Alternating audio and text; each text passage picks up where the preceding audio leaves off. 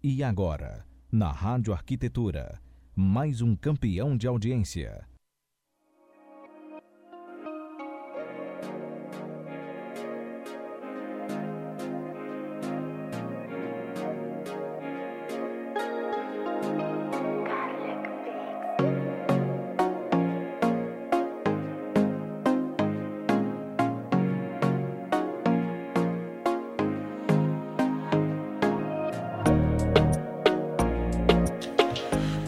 Bem, Rádio Arquitetura, Rádio das Mentes Criativas. Estamos de volta agora em definitivo aqui pela sua radioarquitetura.com.br, também através do aplicativo CX Rádio, plataformas Android e iOS e também com transmissão ao vivo pelo Facebook.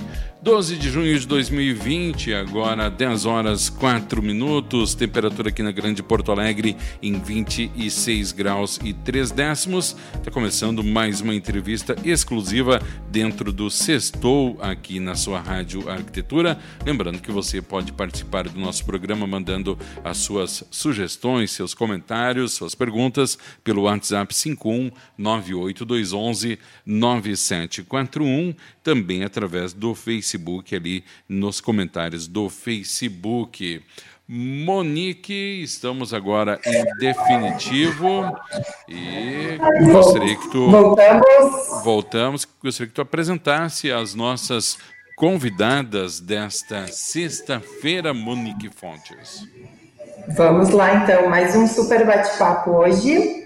Uh, hoje vou receber, então, a arquiteta Fernanda Fleck e a arquiteta Larissa Bassi, do escritório Ambiente Arquitetura.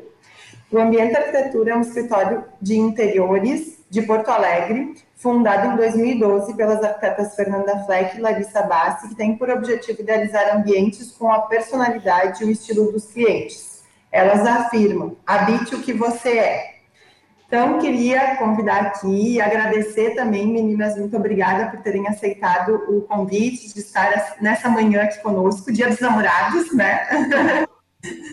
Certamente vai ser um programa muito gostoso e vamos falar sobre um projeto aí de casal apaixonado, porque vocês devem ter, né? E é, convidar para que vocês possam é, se apresentar, apresentar o escritório, contar quando, como vocês uh, uh, fundaram no escritório, onde vocês se formaram, enfim. Bem-vindas. Obrigada, Monique. Obrigada, Alexandre. Um prazer estar aqui com vocês, compartilhando aí um pouco da nossa trajetória com os colegas. Bom dia a todos. Eu sou a Fernanda, então, eu sou formada pela Uniriter, me formei em 2011 e acabei conhecendo a Larissa. Vou deixar a Larissa apresentar e aí eu conto um pouco da nossa história, então vai lá, Lari.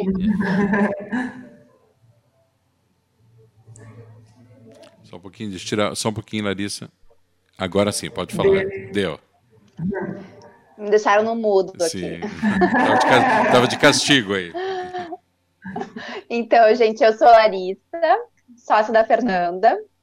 E assim como tu comentou, não sei se quer, quer continuar o que estava falando, então, Fê?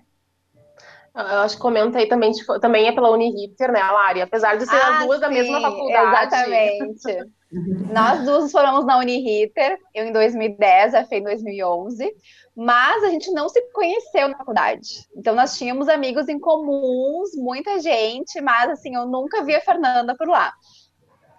Realmente, é, é muito, é muito engraçada essa história, porque são muitos amigos em comum. E eu nunca tinha visto a Lari. A gente, eu digo, acho que a sucesso para nossa sociedade foi exatamente isso, assim, a gente não ter se conhecido na faculdade. É, é, porque a gente sabe que muitas vezes o trabalho de faculdade não dá certo, né? Então, acho que se fosse faculdade, de repente a gente nem ia estar junto hoje. Mas a Fê estudava pela manhã, é, a Fê estudava pela manhã e eu fazia o turno da noite, né? Então, por isso que a gente não se cruzou também. É. A gente acabou se conhecendo trabalhando num escritório em comum. E eu iniciei lá em 2012, a Lari um pouquinho antes, né, Lari? Uhum. E Então, o escritório uh, acabou surgindo né, com parcerias, assim, a gente trabalhava nesse escritório e começou a surgir alguns trabalhos por fora para mim, assim como surgiram para a Lari, e a gente, devido à demanda que tinha lá interna, a gente resolveu, bah, vamos fechar uma parceria, vamos começar a exercer alguns trabalhos juntas, porque daí a gente dá conta do, dos dois, né, iniciando, assim, uh, essa ideia de, de ter o seu próprio negócio. Então, em 2012, viu que rolou a liga, rolou sintonia na forma em que a gente trabalhava. E em 2013 foi o ano que a gente teve o nosso primeiro trabalho assim de porte maior, e onde a gente precisou se estruturar melhor. E aí, quando eu digo me estruturar, é em relação a ter um nome, a ter um logo, né, uma apresentação mais formal e não só a arquiteta Fernanda e a arquiteta Larissa. Então, 2013 foi esse primeiro caminhar assim pro sério. é, eu acho que a gente é. quer, que era um eu sonho, que, assim, que era uma vontade. É, desde o início, a gente sempre se preocupou em parecer muito profissional, né? Não ser simplesmente duas arquitetas. Nós éramos muito jovens, né? Bom, ainda somos, né? Então, assim. então, uh, para nós sempre foi importante, né? Uh, ter, assim, um, um escritório, né? Ser bem profissional. Exatamente. Ai, que bacana. Não, pode continuar. E aí, 2013 veio essa parceria, esse, esse projeto maior, que foi para um estande da Construção. Então, era um, algo, algo que era um pouco fora do nosso foco, até porque a gente sempre teve essa, essa linha voltada para interiores. E, mas foi uma oportunidade né, que nos traria uma visibilidade maior e a gente não pensou em duas vezes em aceitar. Então foi uma experiência muito legal porque era uma feira, era um conceito diferente. Uh, e a partir daí surgiu um outro projeto ainda maior que aí estruturava CNPJ, estruturava, né, uh, todo um, um, um, pensamento mais administrativo e mais comercial para poder estar tá se trabalhando. E aí, então, o nosso pontapé, eu acho que a vida nos empurrou isso para que a gente, desde o início, tivesse essa consciência de que era importante ser uh, estruturado como uma empresa e não só um, um escritório, pessoa física, para que a gente pudesse ter um crescimento e atender, independente da demanda, independente do nosso foco naquele momento, porque a gente sabe que quando inicia, por mais que tu tenha um foco, tu ainda não está naquele momento de, bom, vamos negar esse trabalho. A gente pega o que precisa, porque a gente tem que construir um portfólio, a gente tem que ganhar experiência, e, e, isso foi um ponto fundamental, assim, a coragem de não é, vamos, vamos abraçar a oportunidade, vamos, vamos fazer e, e a gente não foi medindo esforços assim de pensar será que é o momento, será que eu estou preparada. A gente foi. Cabeça, que lindo! e me diz uma coisa, e da onde surgiu o nome Ambiente Arquitetura? Que eu acho um nome super forte, muito bacana, assim. Ah, eu até tentei inventar uma história bonitinha para isso, mas não tem. Sério? Sério. Na verdade, então, tudo foi sob pressão também. Quando a gente uh, uh, uh, se lançou para fazer esse serviço, esse trabalho para a mostra, para a feira, a gente precisava de um nome de um logo. E isso a gente teve que decidir assim muito rápido. É. E claro, a gente foi no tinha uma intenção. Né? É, a gente sentou e começou a lançar vários nomes. Uma coisa que era certa para a gente desde o início é que a gente não queria o nosso nome como frente do escritório. A gente queria um nome que fosse uh, agregador e que fosse entrando outros profissionais e não ficasse a imagem de um só à frente, né? Então, por isso a gente começou a pensar ah, dentro de interiores, ambientes, ambientar, e aí esse nome foi meio que criando raiz dentro da gente. A gente não é ambienta. Mas aí surgiu a questão que ambienta já era um nome utilizado por outras marcas e até outros escritórios.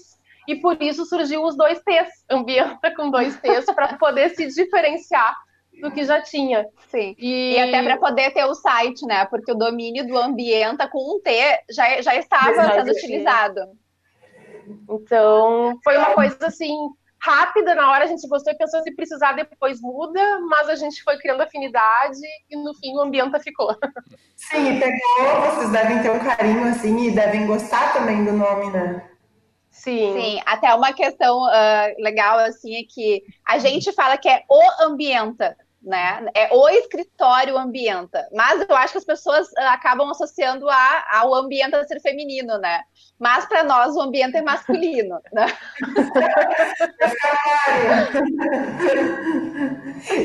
E, gurias, e o slogan assim, que vocês geralmente usam e que eu acho também super bacana. Habite o que você é. Surgiu também já logo no início, aí vocês conseguiram construir, ter mais tempo para, né, de fato, criar esse slogan. É, na verdade, ele foi construído, eu acho que pode se dizer, após ali um ano e meio, quase dois de, de escritórios. Ele surgiu em 2014. Porque no início aquilo, a gente começou, a gente queria trabalhar e foi indo, foi fazendo, e aí a gente também vai amadurecendo conforme né, vão surgindo os clientes, vendo o nicho que a gente quer focar. E dentro da nossa trajetória, Uh, aí vou dizer uma visão bem pessoal, Fernanda, agora, não vou falar como ambienta. Uh, a arquitetura veio para mim como um sonho, um desejo de criança ainda, sem ter a menor noção do que, que se tratava. E digo por, por experiência, assim, que minha família não teve arquitetos, né? Então, para mim era uma coisa que despertou através de uma aula de educação artística e eu comecei a ter um fascínio por aquilo. E quando eu entrei no, na faculdade, entrei no mercado de trabalho, eu vi um grande abismo assim em relação ao que eu, onde eu trabalhava e as pessoas, né, de um modo geral. Então, conversando com a Lari, vendo o nosso início de carreira, que a gente atendia muito, assim, amigos, indicação de amigos, pessoas que estavam montando o seu primeiro apartamento. Então, é uma realidade um pouco diferente de uma família mais consolidada, com um outro patamar aquisitivo, né? E a gente precisou ali se, uh, se, se desapegar do que a gente já conhecia como mercado, onde a gente trabalhava, para poder atender esse novo público.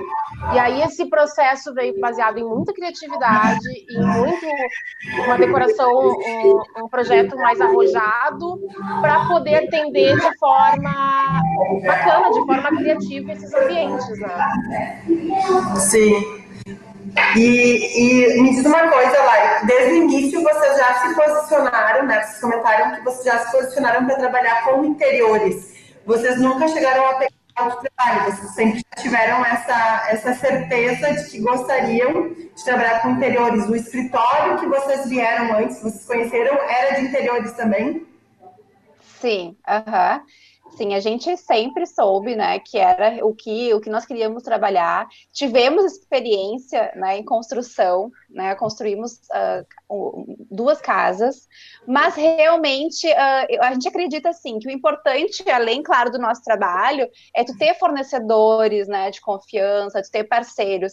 Então, assim, tu trabalhar num nicho é muito mais fácil, porque tu consegue criar, então, uh, essa parceria, né, tu sabe que quem tu está indicando realmente é de tua confiança. Então a gente preferiu ter um foco do que fazer. Claro, acho que todo arquiteto sonha em construir, né? Mas assim, até o momento, né, a gente se sente confiante em trabalhar com interiores porque a gente sabe que a gente domina, né, esse assunto, assim. Ah, que bacana. E como é que vocês, hoje, como é que está estruturado o escritório de vocês? Como vocês dividem as tarefas e até a, entre vocês também e, e a equipe, enfim? Bom, hoje. Pode falar, Lari. Não, pode falar. Tá, eu começo e deixo tu complementar. Tá. Hoje, nossa equipe somos eu, a Lari, e nós temos mais duas colaboradoras, uma arquiteta e uma estagiária, né? Então, assim, foi um processo. A gente já, tive, já teve várias, diversas formas de trabalhar. E no início era muito eu e a Lari, desde o início até o final do projeto e acompanhando a obra. Mas conforme essa demanda foi crescendo, a gente avaliou que precisava se dividir um pouco, porque temos que pensar no custo de duas arquitetas trabalhando num único projeto. E aí nisso a gente foi criando, setorizando um pouco melhor o escritório. Num processo colaborativo, a parte do projeto funciona com inicial do projeto, lançamento funciona em conjunto. Assim, a gente senta, de, debate, lança as estratégias e aí alguém vai para a parte de subir essa, essa proposta. E a partir disso, a, a pessoa que seguiu segue com esse cliente, né? Vai andando andamento no, no, no, no desenvolvimento do projeto a arquiteta que trabalha com a gente, a Melissa, ela é responsável pela parte de detalhamentos e orçamentação. Então, a gente fica fazendo esse acompanhamento junto com ela. No caso, eu com, com alguns clientes e a Lari com outros, sempre em conjunto com essa arquiteta. E nós temos a, a, a, Maria Eduarda, que é a nossa estagiária, então ela dá todo um apoio na parte de levantamentos, na parte de redes sociais também, a gente conta muito com o apoio dela. Então, a gente setorizou uh, o que, que é a responsabilidade de cada uma, mas sempre tendo uma rede né, de apoio para todas essas etapas. Ah, que bacana. E aí a questão das mídias sociais. Vocês são bem ativas nas redes, né? Vocês, então, dividem entre vocês duas e com a Maria Eduarda essa tarefa, os conteúdos de postagens, isso?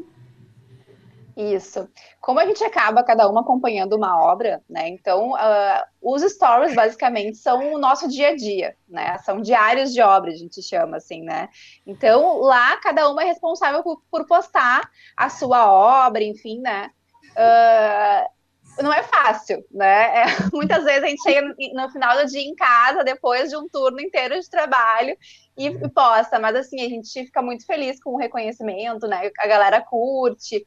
Então, assim, a, a parte do feed, nós geralmente nos reunimos, né? Conversamos, alinhamos como, como vai ser o feed da semana.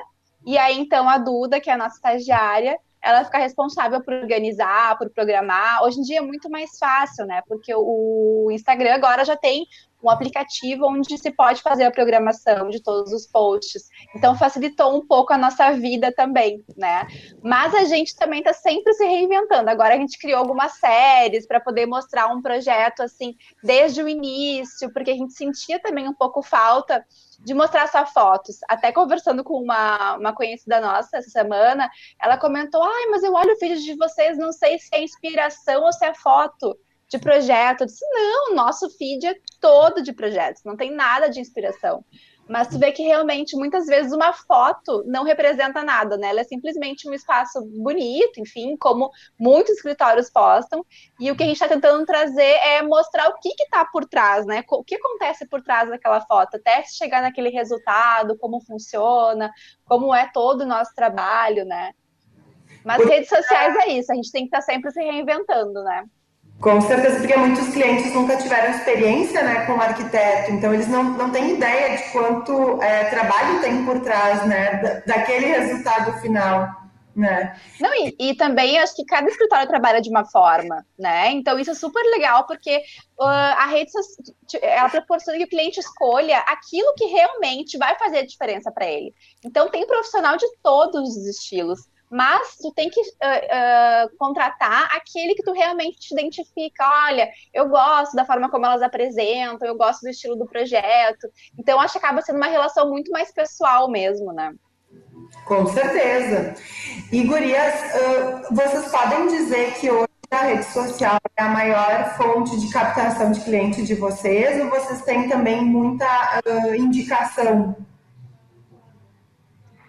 Hoje, com certeza, são as redes sociais, assim, foram também, foram ciclos. O nosso início era 100% indicação, eu acho como é para a grande maioria, um amigo que, que indica, um familiar, um cliente que gostou muito do teu trabalho, mas isso tem um ciclo curto, né? Chega um momento ali que tu já atendeu quase que todo mundo que era possível de quem tu conhece, então esse leque precisa crescer. E eu me lembro que na época a gente investiu muito na, na proposta do site, quando a gente estava fazendo essa virada de ciclo, e que nos auxiliou muito uh, os, uh, por pesquisa de Google, que era uma coisa que a gente não imaginava na época, isso estou falando em 2015, 14, 15, uhum. a, a, a, gente teve um teve um, um posicionamento muito bom, investia no site e no blog que tem dentro dele, que acaba também auxiliando a trazer mais visibilidades para dentro da, da página. E, e isso foi nos trazendo um movimento bem considerável. Até que surgiram, surgiram não, né? Elas já existiam, mas começou a surgir de forma mais comercial o uso das redes sociais. Que pra gente, na época, era uma coisa que a gente não acreditava. Assim, não, impossível, imagina. Uhum. e... Sim, mas lá no Google a gente também achava, né, Fê? Quem é que vai contratar é. um arquiteto procurando no Google? É mas as pessoas dão muito Google hoje, cada vez mais, né? Então, é, é, não só as redes sociais, mas o site acaba sendo uma ferramenta muito importante, porque acaba. Claro, quem já é muito ativo nas redes vai seguir por ali, mas a gente tem que pensar em públicos que também não são desse perfil. E que no Google acaba sendo universal, né? Não tem que a gente não, não dê uma consultada ali. Então, se faz importante essa presença em diversos meios, para atender esses diversos usuários, né? Uhum. É, e a gente percebe que hoje o Instagram realmente ele fortalece a marca, né? Porque tu confia, tu olha o trabalho, não, tu vê tá fazendo obra, tá postando, tem fotos, enfim, então cria realmente essa relação de confiança, né? E eu acho que uh, eu com certeza hoje eu compro muito pelo Instagram, compro muito pela internet, assim, eu me sinto muito à vontade, né? Claro, passa essa segurança, né? Que alguns anos não se tinha isso, né? É. E vocês falaram no site de vocês, o site é muito bacana, parabéns, gurias. Uh, e olhando o site de vocês, tem uma coisa assim que é muito interessante e me chamou a atenção. Vocês dão nomes aos projetos, e são nomes assim super legais. Por exemplo, assim, meu fantástico quarto novo, a banheiro azul da cor do mar. Da onde veio essa ideia? Já são criativos.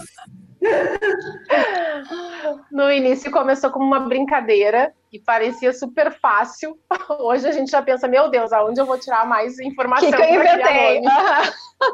Mas os clientes hoje em dia eles pedem, ai, qual vai ser o nome do meu projeto? Né? Então, quando a gente cria o grupo no WhatsApp, a gente cria com o nome do projeto. A gente sente que realmente durante essa fase isso torna nossa relação mais forte, né? Torna assim o projeto mais mais vivo, né? Com certeza. E, e, é um processo que surgiu meio que natural, assim, porque dentro do, do, das nossas etapas de trabalho, quando a gente está lá no, no, início, fazendo os briefs, tentando entender o que, que a pessoa busca, deseja, almeja, vem muitas reflexões do cliente, assim, né? Dessa, aqui que eu imagino como meu lar, como a minha casa, como eu quero me sentir nesse ambiente. Então, às vezes, a gente pegava dessas respostas frases lindas, assim, eu digo, não, isso aqui é o nome do projeto, entendeu? Tá, tá exalando dele isso. Então, aí gerou como uma identificação, assim, a gente não queria que o projeto fosse mais uma sala, ou uma cozinha, ou um banheiro, ou um número, a gente queria contar a história por trás desse projeto, que vem através da referência desse nome, assim.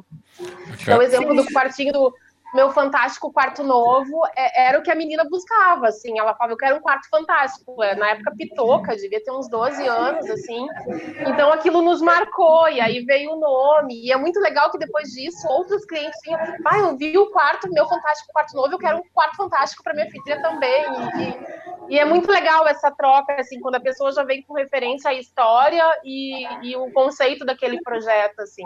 Acaba... Já não é simplesmente um projeto, né? Acaba até gerando, acaba até gerando uma certa cumplicidade com o cliente, né? Com certeza. Exatamente. Sim, já inicia uma relação afetiva desde o início, né? Exato. E também tem clientes assim que novos, né, que vêm, ah, eu adorei o quarto tal tal, fala o nome do projeto, né? Então acho que isso também grava muito mais para as pessoas, né, que estão acompanhando Sim, Muito mais do que simplesmente o nome do cliente, ou o nome da casa, o endereço, enfim. Né? Com certeza. É, e, e isso vem muito em relação ao nosso próprio, tu perguntou do habito que você né, é, né? Então, assim, dentro daquela estratégia que a gente foi verificando o que, que de fato é importante para essa pessoa projetar bem, a gente sabe que todo arquiteto projeta, né? E a gente queria atingir essa relação uh, com, com o seu lar, com a sua casa, ou com o seu estabelecimento, que fosse algo mais pessoal, o que, que de valor aquele espaço teria que agregar na vida deles. Então, criar esse nome também é dar esse conceito, é fortalecer isso que eles buscam como resultado para esse espaço, porque essa valorização que hoje a gente vê como algo muito forte com tudo que está acontecendo, tempos atrás a gente via também um pouco como uma questão de modismo, né? O que está em tendência, o que está acontecendo, vai lá, vê na revista, copia dentro da sua casa. E para a gente sempre foi muito importante pensar nos detalhes, assim, nem as pessoas não são iguais, por mais que tenham um senso comum na forma de se viver, existem peculiaridades que que otimizam a nossa vida e o nosso bem-estar dentro de casa. E isso é individual de cada um. Então, para a gente sempre foi muito importante enfatizar isso para o cliente. Vamos entender o que, que para ti é legal, né? A gente brinca assim de abrir porta, chegar na porta do cliente, abrir porta de armário e saber o que, que, ele tem, entendeu? A gente vai a fundo. Eu quero poder projetar algo que vai atender, que não vai ser uma forma simplesmente de tu armazenar, mas de tu vivenciar tudo que tu tem. Sim. E qual o maior desafio de tudo isso, de vocês conseguirem chegar nessa, nessa melhor solução, vamos dizer assim, para cada cliente, né? Eles divergem é. um pouco, né? É, eu acho que o maior desafio é que assim a gente não impõe o nosso gosto, né? A gente tenta encontrar a beleza naquilo que a pessoa gosta, né? Então, sem dúvida, esse é o maior desafio, assim, né? Lembra Fê, aquela cliente que tinha que ela queria uma parede vermelha e eu, gente do céu, jamais vou fazer uma parede vermelha da minha vida, assim, sabe? Mas era uma coisa que realmente ela queria muito, ela gostava do vermelho. Então a gente tentou encaixar isso na decoração, escolher o melhor tom de vermelho. E no fim, ficou lindo. Eu amo o projeto. Né? Então, assim, uhum. uh, para mim, esse é o maior desafio. É, o desafio é para a gente mesmo, né? Uhum. É a gente se desconstruir a cada cliente que chega, porque nosso lema está à frente da gente. Eu não posso, como arquiteta e como pessoa, eu tenho as minhas preferências mas elas não podem estar acima do meu trabalho de forma alguma. Então, eu acho que tem clientes que vêm super afim, com super afinidade em relação ao nosso gosto e outros que são completamente diferentes. E aí cabe assim, pronto, cheguei no meu momento de desafio, né? Desapega de tudo, aceito o que vem e vamos trabalhar isso. Então, eu acho que isso também acaba nos motivando, porque às vezes a gente fica, nossa, não estou conseguindo, não vou conseguir. Vai, vai, o cliente insiste com aquela ideia e a gente consegue chegar a um resultado que no final a gente também ama. Então, isso é muito louco, mas pra gente é bem motivador, assim. É, e, e, o que a gente gosta também é que os projetos não ficam um carimbo, né? Então, assim, a gente sempre comentava assim, ah, no nosso feed tu entra lá e é uma coisa diferente da outra, tu olha assim, nossa, mas é tudo do mesmo escritório, não pode, porque não tem uma identidade, né? Não tem assim, ah, é o mesmo estilo, é a mesma coisa, assim. Mas no fundo, para nós é o que é o que a gente ama, assim, né? Então é fazer algo de acordo com realmente com cada um, assim, cada um tem o seu jeitinho, assim, sabe? Cada um tem a sua história, né? Sim. E como vocês fazem para que esses projetos tenham essa, essa história, né, assim, peculiar de cada cliente, transformem a vida de cada cliente? Vocês entendem assim que lá no início, o briefing, todo aquele contato inicial com o cliente é a etapa mais importante do projeto? Sem dúvida. Sem dúvida, porque a gente investe bastante tempo nisso. Normalmente são de duas a três reuniões onde a gente tem o nosso primeiro contato e conversa bastante. Tem um momento que a gente encaminha para eles um briefing online, onde vai perguntas variadas, de cunho técnico como emocional, porque eu acho que o arquiteto tem esse papel também, de entender até os medos, o porquê. Às vezes as pessoas, não, isso eu não faço, isso eu não uso, mas por quê? Vamos entender primeiro para ver se realmente é algo que está fora, né, para ti, que não é necessário, ou se tem é alguma é razão aí por trás, é, como é que era a casa dos pais. Então a gente quer entender tudo mesmo, assim, e gosta de saber da história deles, quando é casal, como é que se conheceram, tudo, tudo faz parte desse processo. Inclusive, e... né, Fê, a gente pede para que eles respondam separados, né? É. Para nenhum coagir o outro com nenhuma resposta, assim. Então, se é uma família, os filhos e os pais, todo mundo responde. E aí a gente, a partir disso, cria esse terceiro encontro, que é a nossa reunião de harmonização, que é onde a gente pega o gosto e a, a identidade de cada um para poder traçar o conceito dessa casa, assim, né? Agregando um pouquinho de cada, a gente chega no, conjunto, não é uma única vertente, cada um tem uma forma de olhar isso. É, porque muitas vezes um casal tem gostos diferentes, né? Então, dentro de uma casa, você tem que pegar um pouquinho de um, um pouquinho de outro, né? Tentar harmonizar tudo. Verdade. E é muito legal essa reunião, porque daí eles começam a também se reconhecer, ah, isso aqui foi tu que falou, porque a gente começa a traduzir um pouco sem dizer de quem é. Então eles começam a se identificar e a aceitar aquilo também, assim, pá, isso aqui é teu, ficou muito legal, eu gostei, quando começam a visualizar no projeto. Então, é, a gente diz ali a hora do casamento dos gostos. Ex ex existem, é, obviamente, aquela, aquela interpretação que é dada em cima, bem objetiva em cima da resposta, né?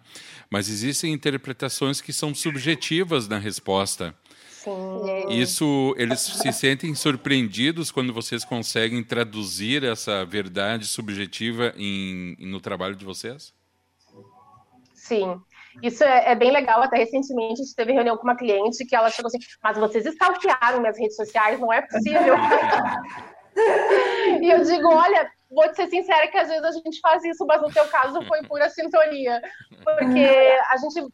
É, é aquele exercício de sair um pouco de si, do, do arquiteto só, e ser a pessoa, entender a, aquela vida, né? Entender a, aquele gosto, aquela necessidade, o porquê da, daquela forma. Uhum. E aí parece que tudo flui como se fosse para ti, começa a te colocar mais no lugar dele para poder criar essas soluções ou né, esse conceito. E uma experiência que para mim me marcou muito, que foi lá no início, uh, foi uma, um casal que chegou até a gente, eles tinham uma casa, tem uma casa maravilhosa na Zona Sul, uma casa grande, e, e a cliente chegou assim, ah, eu iniciei já a reforma, mas, ah, eu não sei, não, não tô conseguindo conduzir, eu resolvi parar agora, fazer um projeto, mas, gurias, vou deixar bem claro, não quero investir muito, porque o que eu gosto mesmo é viajar, não recebo ninguém, e a gente, tá, vamos, vamos ver, vamos conhecer essa casa. E a gente chegou lá e se sentiu impressionado, porque a casa era muito grande, com áreas incríveis de potencial, assim, de, de convivência uh, únicos. E a gente, tá, mas tem certeza? Tá, vamos começar então só pela sala, para te poder sentir, que era onde ela tinha iniciado a reforma, e depois tu avalia os outros ambientes. E aí eu lembro que durante o processo do projeto, descobrindo assim os gostos, eles gostavam muito de ouvir música, tinham equipamentos de som específicos. Só que aquilo ali não existia dentro da casa, ficava num quartinho lá em cima. E aí a gente começou a pensar, a, a avaliar o que, que era importante e trazer tudo para essa área social. E, assim, e, aí se criou um espaço onde eles têm a área para curtir a lareira, curtir a música, criou um estar mais confortável para receber, que eles diziam que não recebiam. E, e aí a gente foi, começou a obra, fez a transformação e foi olhando no final, assim, a cliente estava diferente. Sabe é. quando a pessoa já, já fala diferente, ela já está mais preocupada com detalhes que antes para ela era só fazer aquilo ali que precisava, e ela já estava mais apegada a, a, todo esse processo. E lembro que quando a gente foi fazer as fotos, eu ai, guria, estou terminando de arrumar, porque recebi uns amigos aqui em casa esse final de semana, no fim foi até tarde. Então, a rotina da família tinha mudado completamente em função de um ambiente que agregou o que eles realmente gostavam de fazer. Né, que era sentar, apreciar um vinil, ouvir uma música, e que antes era uma coisa que ficava lá em cima, num quartinho, e que acredito que usassem, mas de forma muito íntima, e eles trouxeram isso para fora, né? Revelaram para todo mundo o que, que era.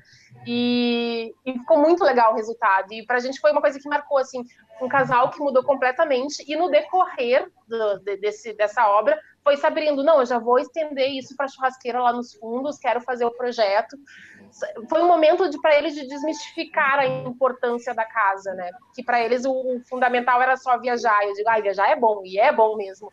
Mas, Mas, a gente passa a maior parte do tempo em casa e é o ambiente que a gente tem que se sentir melhor no mundo, né? Isso não tem comparação. É verdade. A arquitetura pode, então a arquitetura pode revelar o lado bom das pessoas também. Ah, revela. Te torna mais sociável, claro, mais, humano. mais amigos. Claro. Né? Eu acho que é aquela coisa, aquela referência que a gente tem, ah, eu adoro ir na casa do fulano, eu me sinto tão bem lá, uhum. né? O porquê não é porque talvez seja o lugar mais lindo do mundo, mas aquilo reflita uma rotina, uma vida, uhum. uma experiência, né? Porque a arquitetura é isso, é experiência, é poder usufruir desses ambientes de forma diferente. E lá vocês têm alguma técnica que vocês usam assim mais de psicologia ou vocês usam técnicas assim de neuroarquitetura, de feng shui para conseguir é, trazer essas histórias, essas peculiaridades de cada cliente e até conseguir fazer com que eles se abram para vocês? Não, na verdade, as técnicas todas somos. somos nós, né? Uh, eu acho... É a insistência. É, é a insistência, até, vamos, vamos a... se abrir, vamos conversar. E até falando um pouco, né, sobre a questão da uh, a gente muito hoje em dia com o Pinterest, né, o cliente chegou muitas vezes com referências, né, com imagens, nossa, eu quero isso na minha casa. A gente cita muito também assim os clientes que chegam dizendo que são minimalistas, né? Não, eu sou minimalista, adoro tudo bem clean, eu não, não tenho muita coisa. E aí no momento assim, uh, a pessoa ela quer ser aquilo, mas ela não é. Então, tu não pode criar uma casa, né, ah, um projeto que não, não vai ser, uh, não vai funcionar para ela, né? Então, muitas vezes a gente tem que também ter esse jogo de cintura, né? Olha, tu realmente é assim ou tu gostaria de ser? Não tem problema ser como tu é, mas vamos planejar então mais móveis fechados para não precisar de tanta coisa aparente, né? Então, acho que cabe a nós também, que nem ele falou, insistir né, tentar entender se realmente aquilo tem um fundo de verdade ou se é um desejo, né, uma coisa assim que no fundo não vai dar muito certo, né? Sim, é muita psicologia por trás da arquitetura, na verdade, né? É, é, é uma cadeira que, que faltou lá na faculdade. É, deveria. E vocês podem uh, citar outros projetos, que nem esse que a Fê comentou, assim, é, que vocês acham que tem história bacana e que marcou o escritório? Eu acho que uh, recentemente. Pode falar, Não, vou falar uma coisa antes, então, que para mim, cada, cada projeto tem uma história linda e que marcou uh, a nossa história do escritório, porque a partir, sempre quando termina um projeto, a gente tira um aprendizado e, e né, traz para outro, mas vou deixar a Fê falar aí, Fê. Não, sem dúvida, concordo plenamente que todos, todo tem essa história e, e para a gente, o, o que o ambiente é hoje é devido a cada história dessas. Mas até agora, essa semana a gente estava fotografando uma cliente e é a segunda vez que a gente está fazendo projeto para elas. Ela, ela, tem uma casa também, onde o ano passado a gente fez todo o andar inferior, a área social, com exceção da cozinha. E aí, esse ano, ela nos chamou para fazer a cozinha e toda a área superior, a área íntima. Só que foi muito engraçado porque eles estavam num dilema: ou eles reformavam a casa, ou eles compravam uma casa nova, que até o projeto Ame ou Deixa, né?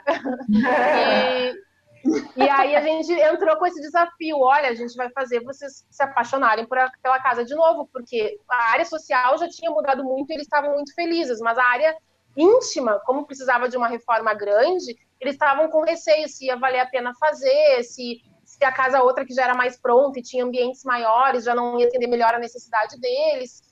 E foi muito legal o processo, porque daí a gente entrou com esse desafio mas sem preferência. Ele, assim, não, ele queria comprar a casa, ele queria comprar a casa, só que a casa ficava no Terra Ville, se eu não me engano. E aí, para ela ia ser muito longe levar as crianças, então era um desafio, assim, porque ele queria comprar e ela queria ficar na casa.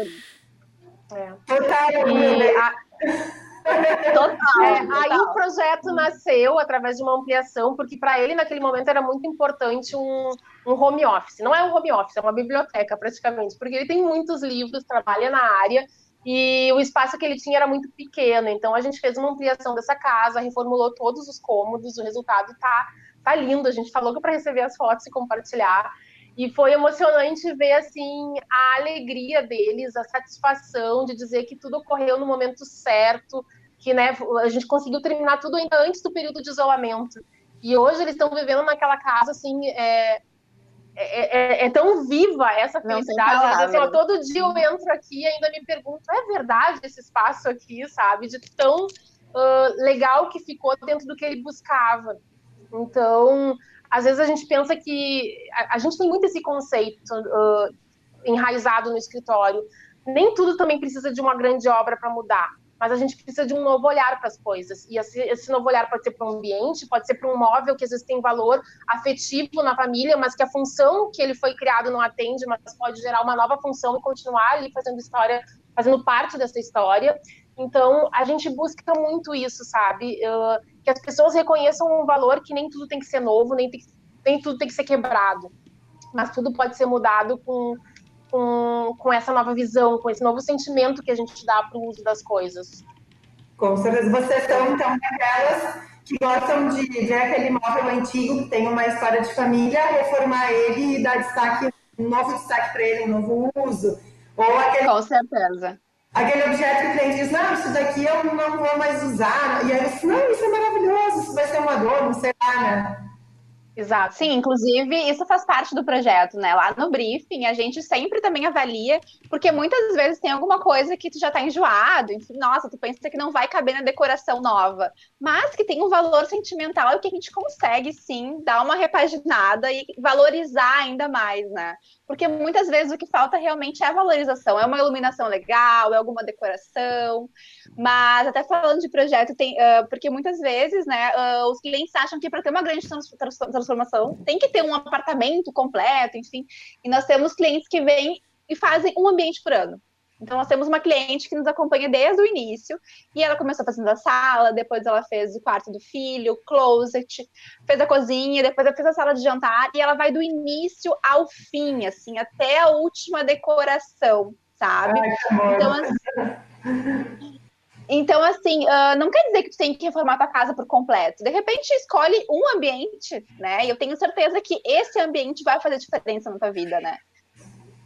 Com e é uma forma de vivenciar também mais esse espaço. Às vezes a gente está pensando. Claro que tem momentos quando está se mudando que tu não tem como pensar para o ambiente, tu tem que pensar no apartamento como um todo. Mas quando você está morando, tu poder, poder curtir e, e, e, realmente entender o que, que tu precisa para aquele local. É, é uma experiência também completamente diferente, né? Ela é muito mais decisiva, ela é muito mais assertiva, e é o que ela fala, todo ano ela tem um, um, um ano de arrancar suspiros, assim, de estar tá feliz com aquele espaço que remodelou de novo. Então, eu acho que isso é muito legal, poder repensar, assim, e, e poder atender, porque eu acho que também todo ano a gente muda, e eu acho que 2020 é a prova máxima disso, né? Que a gente vai mudar daqui para frente sempre.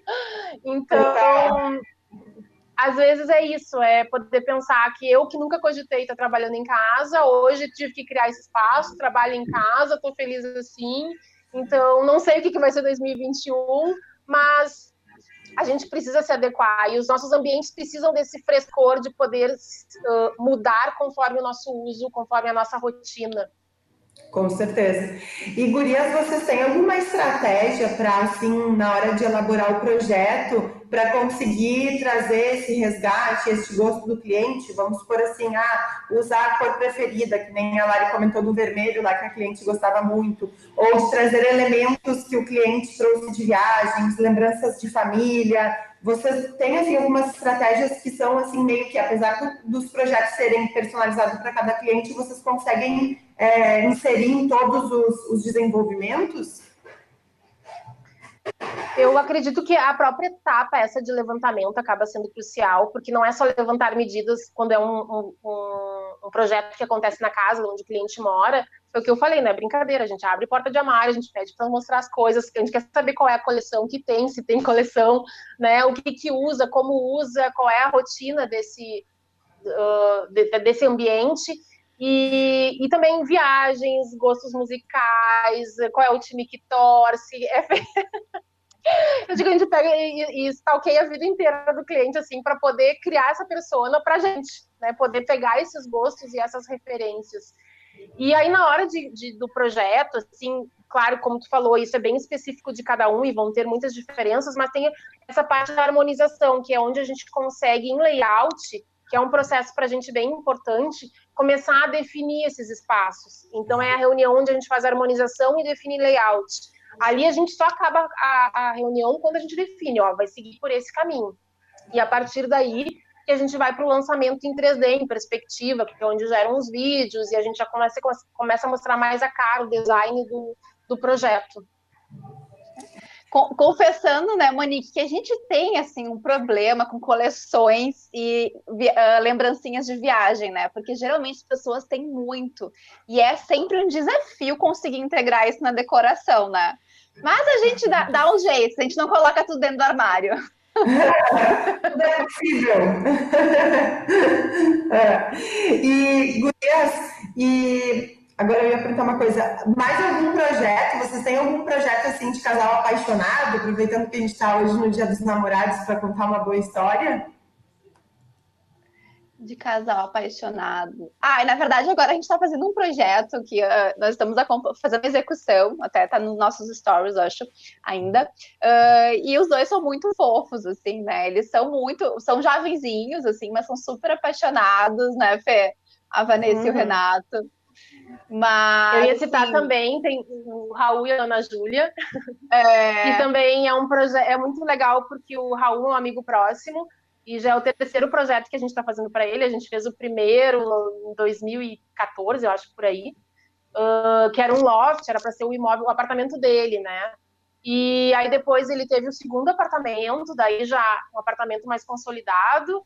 E aí te, teve, ele conheceu a Ana Júlia, eles namoram já há um certo tempo, cada um morava no seu. E aí a gente está vivendo aquela fase que, apesar de já ser um namoro de bastante tempo, vivenciando toda aquela fase romântica de estarem construindo realmente o seu primeiro lar juntos.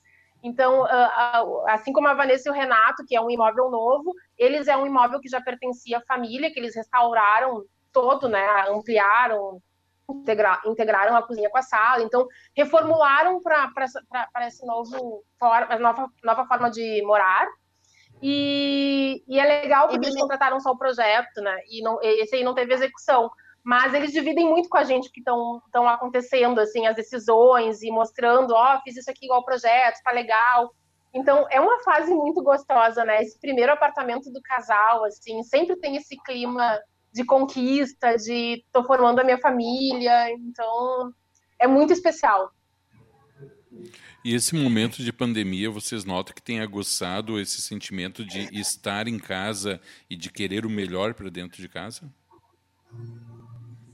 Ah, eu, eu, eu, eu vejo isso muito. Eu, como canceriana, já prezava muito por isso, hoje mais ainda. Mas é legal que a gente fez um movimento logo no início do isolamento de resgatar o contato com os clientes e saber como é que estava sendo os que logo tinham terminado né, a reforma, os espaços, como que estava sendo e o feedback deles foi muito lindo, assim, sabe? A gente ficou bem emocionada porque ter esse retorno, nossa, eu, eu, eu, eu já achava o projeto maravilhoso, eu não esperava ter que estar vivendo isso tão intensamente, eu estou me sentindo muito bem em casa. E tu ouvir isso, eu estou me sentindo muito bem em casa em tempos que as pessoas não pensam, ai, não aguento mais, quero ir para a rua. Ele, não, eu tô, tô, tô, feliz aqui, tá atendendo as minhas necessidades, a minha família está toda junto, a gente está curtindo o espaço uh, 100%. Então, já é uma valorização em relação à situação e o, o de estar preparado para ela. E para quem não estava preparado, eu vejo uma reflexão assim de, de que não é mais uma não que a grande maioria considerasse isso, mas ainda tinha uma coisa assim, ah, mas não é necessário isso, um pouco futilidade, um pouco só decoração era visto dessa forma, né?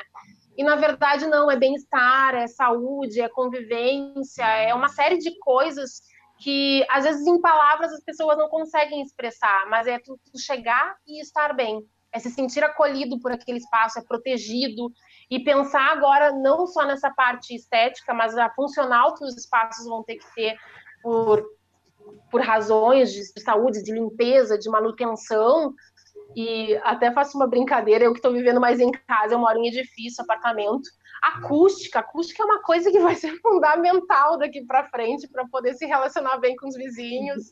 Então, eu acho que vem uma demanda forte em todos os sentidos uhum. e a valorização não só técnica, como das pessoas por estarem mais em casa. Eu acho que é uma coisa que, por mais que a gente possa sair daqui um tempo, assim se espera, vai se valorizar também receber mais, estar mais com a família. Uhum. Concordo. Com certeza. E como vocês estão se organizando hoje? É, como vocês se organizaram na pandemia? Vocês estão de home office? Vocês já estão indo para o escritório? É, estão atendendo normal? Como é que foi assim esse período para vocês de quarentena?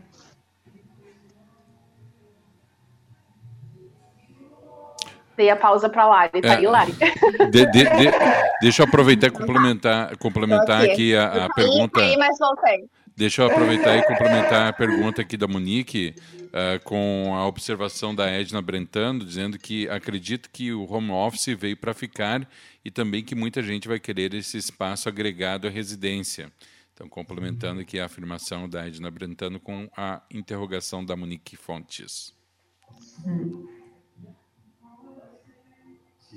Com certeza, né? Uh porque antes ninguém imaginava né, trabalhar tanto em home office. A gente tinha alguns clientes que já, já, já nos pediam, mas agora, sim, até a gente, uh, durante esse período de quarentena, nós estamos fazendo agora a reforma de um home office. Porque todo mundo teve que parar e avaliar, né? Como, se tem um ambiente de trabalho, aonde vai trabalhar, porque todo mundo está tendo que, tá tendo que fazer isso de casa, né? Uhum. Então, acho que é um novo novo modo de viver, né? E, e é mais Mas uma bancadinha para poder ligar o computador, muito... né?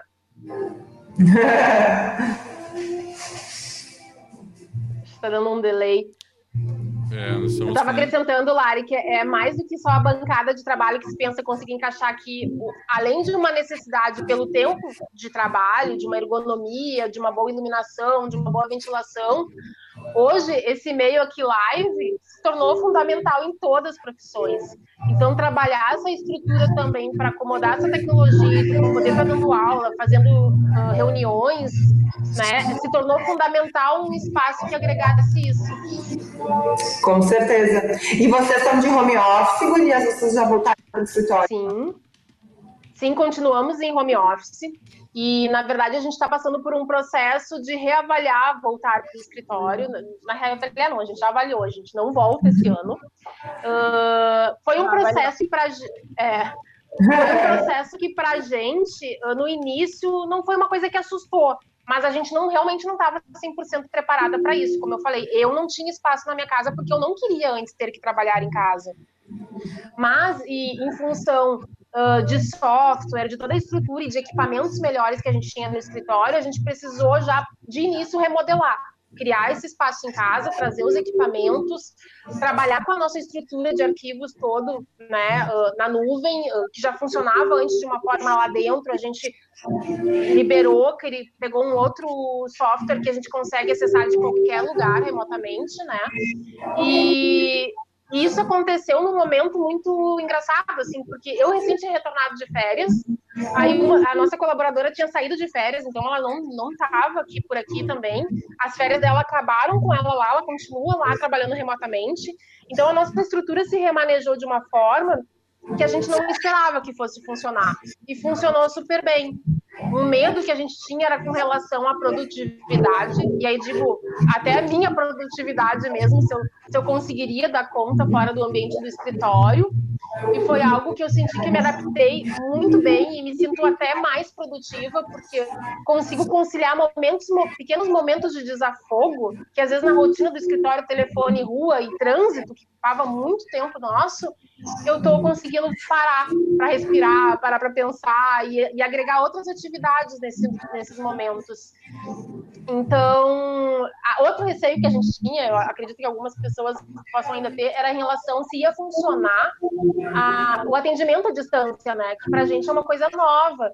Então, a gente viu que as pessoas se abriram para isso de uma forma muito. Tá, foi imposta pelo momento, mas foram receptivas, né? É o meio que a gente tem, então vamos fazer.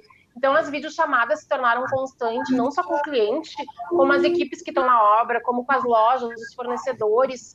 E, e eu parei para pensar como é que a gente não fez isso antes, porque o tempo que a gente parava para ir numa loja, para ir até o cliente, ou às vezes para tirar uma dúvida boba lá da obra, que nem precisava estar diretamente lá, eu poderia discutir com o fornecedor enxergando o que estava acontecendo, é, a gente ganhou muita qualidade de vida, né? E eu acho que as pessoas conseguiram perceber isso uh, também na otimização do trabalho. Nada precisa parar, a gente pode continuar da forma que está, remodelando.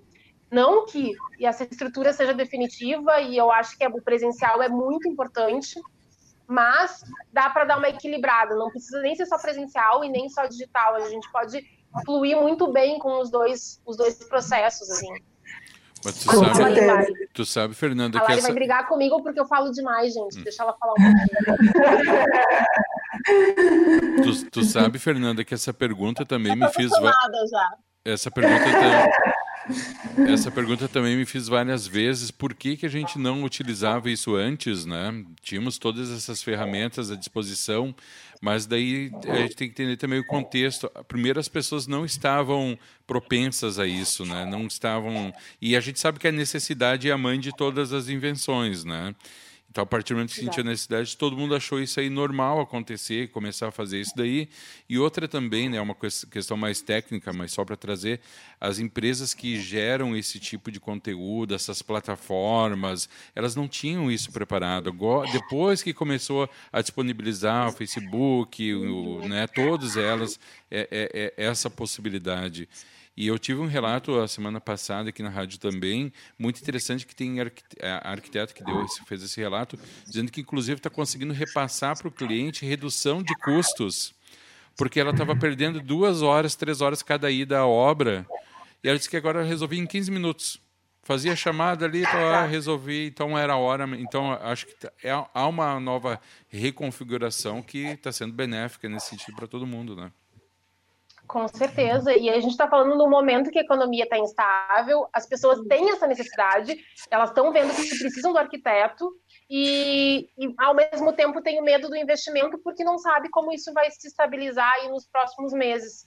Então, para a gente também foi um fator decisivo pensar assim, nessa redução de custos.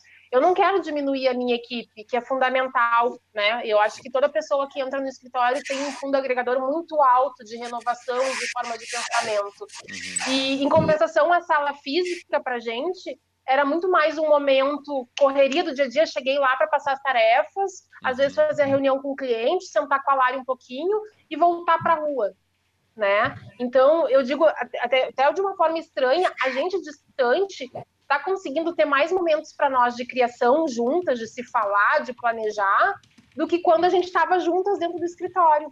Porque eu, eu, não consigo nem me lembrar o porquê que era tão corrido. É. Agora, olhando assim, sabe? Por que, que a gente vivia naquele olho do furacão, assim, o tempo todo e correndo de um lado para o outro? Eu não sei o que, que acontecia, mas eu só sei que isso eu não quero voltar mais.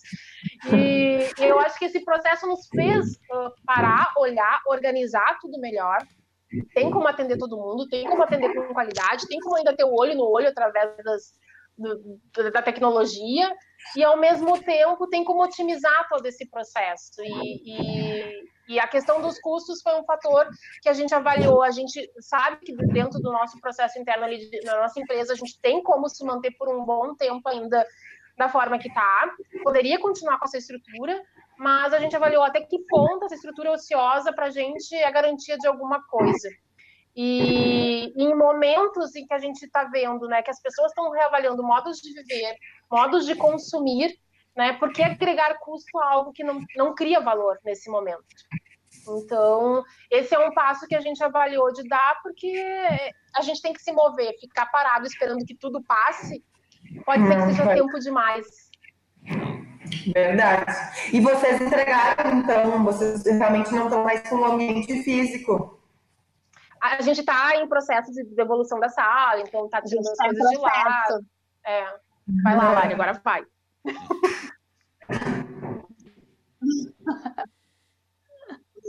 Sim, nós estamos em processo ainda, né? Foi uma decisão que a gente tomou no mês passado.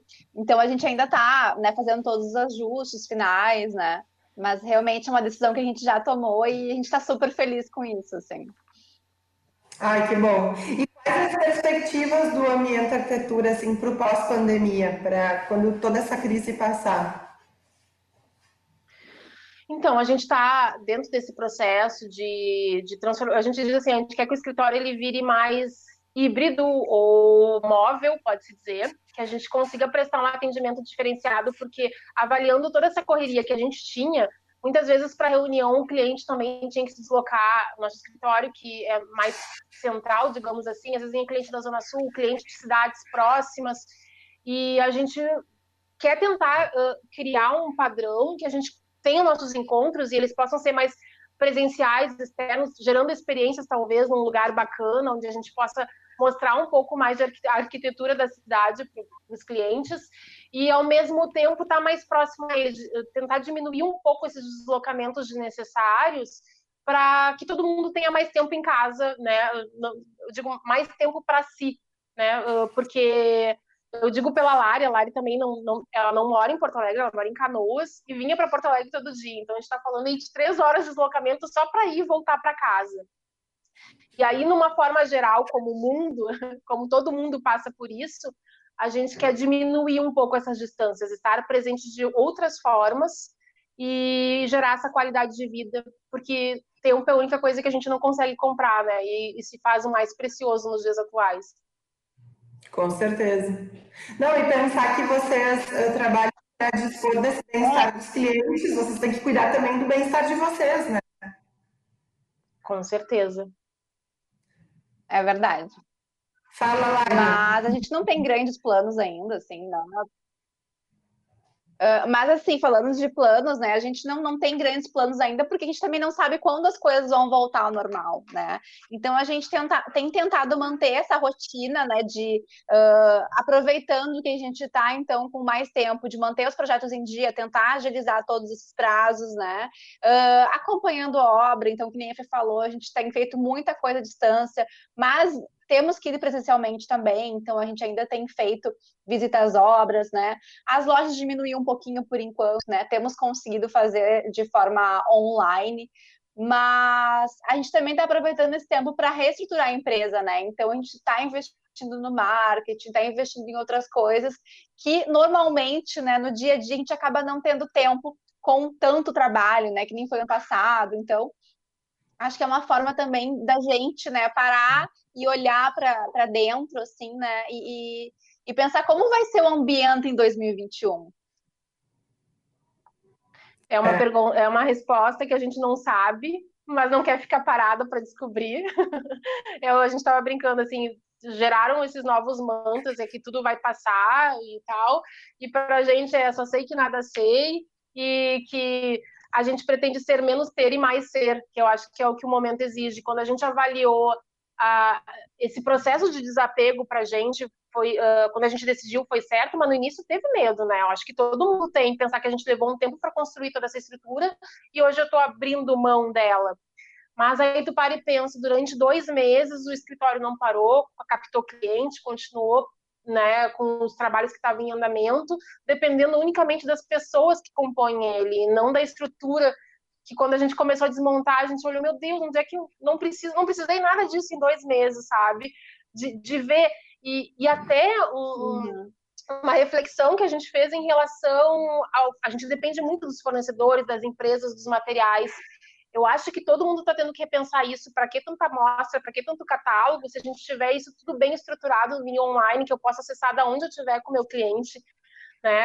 A gente olhou lá, começou a desmontar a nossa biblioteca de coisas. Eu, caramba, sabe? E aí veio a preocupação, ao mesmo tempo que eu não preciso, eu estou gerando uhum. agora um desperdício, um lixo, uma coisa que não seria necessária. Então, a, a gente vê é, é como planejamento para o futuro reavaliar mais esses detalhes, sabe? Não deixar cair na rotina, tá recebendo, tá, tá, tá chegando, tá recebendo, tá guardando, é, ter essa troca também com o fornecedor e avaliar o que é importante para o nosso trabalho. Sim, com certeza. E uma coisa que a gente tem também é Acho que o Alexandre ia falar alguma coisa. Não, não, pode falar. Depois eu falo. Pode falar, fica à vontade. Não, eu ia comentar que uma coisa que a gente tem também assim, é de sempre se reinventar. A gente nunca parou desde o escritório, a gente tem, sempre tenta se aprimorar, então a gente chega, pensa numa coisa, faz, não ficou legal, vai e volta, né? Então é muito assim. Uh a gente adora diversificar, né? Então, a gente sabe também que o momento não é de ficar criando novos produtos, né? A gente chegou no momento assim, ah, vamos fazer uns projetos online também, né? Porque a gente viu todo mundo, enfim, né, virando para esse lado, mas não, não é o que a gente quer, né? Nós acreditamos no projeto da forma como a gente trabalha, né? Então, tendo esse contato direto com o cliente, a gente não quer mudar o nosso tipo de serviço, mas a gente tem certeza que vai mudar a forma como a gente trabalha, né? Então a gente está tá, tá avaliando ainda como vão ser as coisas, mas com certeza uh, a gente, nós não seremos as mesmas do passado, né? É. é Conduzir é, os nossos processos que são habituais de forma diferente, tentando diminuir aquelas dores que a gente ainda percebe no nosso público, né? Do imediatismo, da, da ansiedade, de como poder trabalhar isso de forma mais fluida, mais ágil, agora que a gente está tendo tempo para reformular esses prazos, uh, para atender esse público que é o medo maior, mas quanto tempo vai levar, né? Que arquiteto que não ouve isso, gente, é, é a primeira pergunta, né? Quanto tempo eu me mudo? então, está sendo um momento que a gente está botando muito mais ainda na ponta do lápis esses, esses, esse tempo, esse investimento no projeto para poder melhorar. É, o que eu ia falar antes era sobre o que a Fernanda tinha falado, que só para trazer uma situação, eu acho que tem, tem uma propaganda, do, acho que é do Santander, que eles fecham a propaganda com uma frase para mim que eu acho que é muito significativa. Eles falam: a gente vai errar, a gente vai acertar, só não vai ficar parado. E eu acho Exato. que é o, é o momento, né? Não podemos ficar Exatamente. parados. A vida está continuando, não, não tem como. E a gente a está nessa imprecisão das coisas. Não sabe se aquilo que a gente está fazendo está certo ou está errado. O tempo que vai dizer Exato. isso depois. Mas o que não dá para fazer é cruzar os braços e esperar de braços cruzados. Isso não dá para fazer também. É. Né? É o que, o que, eu comentei, né? O vai passar, vai, mas a gente não sabe quando. Exato. E se não for daqui um mês, for daqui um ano ou dois, é, né? é muito tempo para ficar só aguardando esse momento se estabilizar e a gente voltar a uma rotina que todo mundo sabe que não vai voltar, não é. vai ser mais daquele jeito. É. E o momento é, tem essa, essa pegada crítica, essa pegada triste, mas eu acho que é um momento único para essa mudança que a gente tanto precisava e não tinha tempo para pensar, não tinha tempo para reformular. É verdade, é uma, é uma pausa né, que, que nós tivemos que dar e que serve para reflexão. E como vocês falaram também, né, eu, não, eu não acredito que seja uma mudança global para todos mas que vai beneficiar sim aqueles que entenderem o momento e tirarem um proveito disso, sem dúvida nenhuma vai beneficiar. Né? Monique. Gurias, eu queria muito agradecer, né, mais uma vez, então, por estarem conosco nessa manhã de Dia dos Namorados. Espero que tenham um dia bom, bem bonito, bem romântico, né? E queria, então, é, nosso bate-papo, desejar muito sucesso, mais sucesso para vocês. É, adorei muito nosso, nossa conversa, né? Várias dicas. Eu falei para vocês, né? Fiquei super empolgada com os nomes. Eu amei essa, vamos dizer assim, que vocês né? E muito bacana de, de poder estar dividindo, então, aqui com os nossos ouvintes a história do, do ambiente, a arquitetura. Ai, a gente que agradece mais uma vez a oportunidade, foi muito prazeroso estar aqui com vocês. Uh, parabéns pela rádio, por tudo que é desenvolvido aqui. A gente sabe que é um trabalho único e como é importante, né, não só para nossa profissão, mas para todas, ter essa troca, poder ouvir os colegas, poder presenciar o que está acontecendo, porque, como tu falou, não é receita de bolo. O que a gente está fazendo não é certo, não sei se é, mas é o que a gente enxerga para o nosso negócio. E, e o que a gente diz que talvez seja a dica para todo mundo é não espere, não tenha medo, vai, te mexe, te move, porque bicicleta parada ela tende a tombar, né? Então a gente tem que estar tá sempre ali pedalando, indo, voltando, testando, sem medo. Eu acho que é a receita de, de fazer as coisas acontecerem e mudarem sempre para melhor, porque até no erro a gente está aprendendo, né? Eu diria que principalmente no erro a gente aprende, né? Tira grandes lições, né? Gurias, deixa, para quem não segue ainda. é verdade. O Insta e o site, que eu acho que vale muito a gente falar também do site de vocês, que é muito bacana, acho que para os colegas olharem e se inspirarem, então deixem aí os contatos para quem ainda não conhece possa conhecer o trabalho de vocês. O nosso Insta é ambienta com dois T's, ponto arquitetura.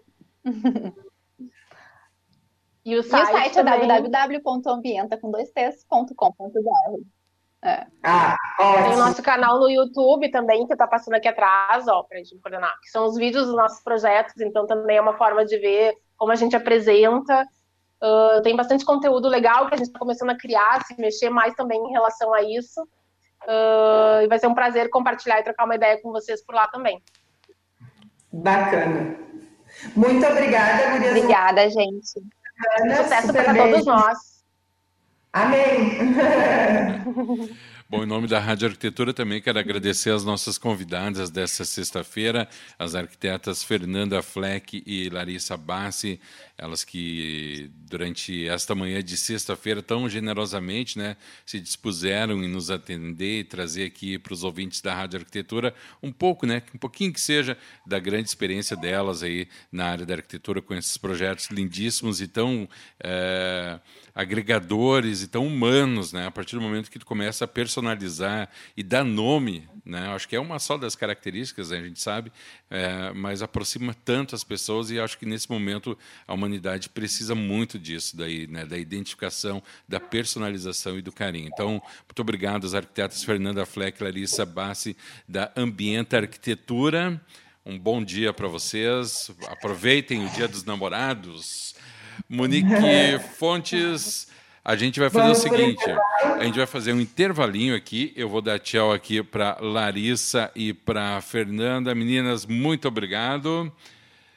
Obrigada a vocês. Aqui desconectando. Monique, a gente lembrando aqui o pessoal que está no Facebook, gente, assim, ó, a gente vai fazer agora um intervalo musical na Rádio Arquitetura e a gente vai desconectar essa live aqui, tá? Mas, pessoal, daqui agora são 11 e 12. Quando for 11 e 35, 11h35, 11h40, estaremos de volta, eu e a Monique, aqui no Facebook, para ficarmos mais ali, mais uns 20 minutinhos com você aqui no Face. Então, já quero deixar o convite para você que está nos acompanhando aqui no Facebook. Retorna daqui a uns 20 minutinhos que, que estaremos uh, fazendo o fechamento do programa e dizer para você que está acompanhando que a Monique tem uma revelação bombástica para fazer no bloco final do programa. Monique, eu não sei. Monique, eu não sei se tu tá, sinceramente, eu não sei se tu estás autorizada a revelar isso daí. Não sei. Ai, Nós vamos conversar nesse intervalo, mas depois do intervalo a gente comunica aí o público, tá bom? Então, aguardem aí. Então tá, encerrando aqui, eu vou desconectar a nossa querida Monique Fontes também aqui do Facebook, ficou só eu e você acompanha aqui na Rádio Arquitetura. Então, um bloco musical na sequência, estamos de volta.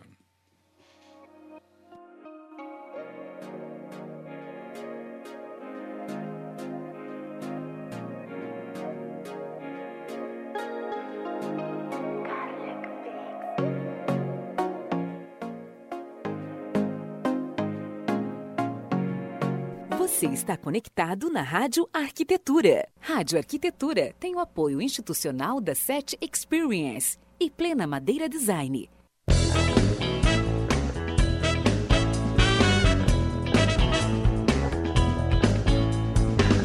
A SET é inquieta e está em constante evolução. A empresa possibilita conexões entre pessoas e negócios inspiradores. Por isso dizemos que nós fazemos a ponte. A gente faz a ligação entre você e as tecnologias inovadoras em áudio, vídeo e automação. Além disso, abrimos o nosso espaço para a realização de eventos corporativos e acolhemos projetos colaborativos. A SET fica em Novo Hamburgo, na 25 de julho, 1290. Venha tomar um café e trocar experiências com o Tarek, a Ana e toda a equipe. Telefone 51 3600 0077.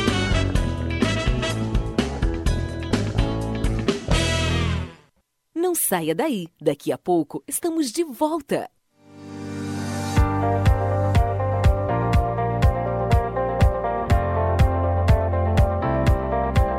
Plena Madeira Design oferece as melhores soluções em madeiras nobres, desenvolvendo projetos de decoração e design como decks, pergolados, brisas e assoalhos, além de ser reconhecida por oferecer beleza e acabamento único em produtos deste segmento.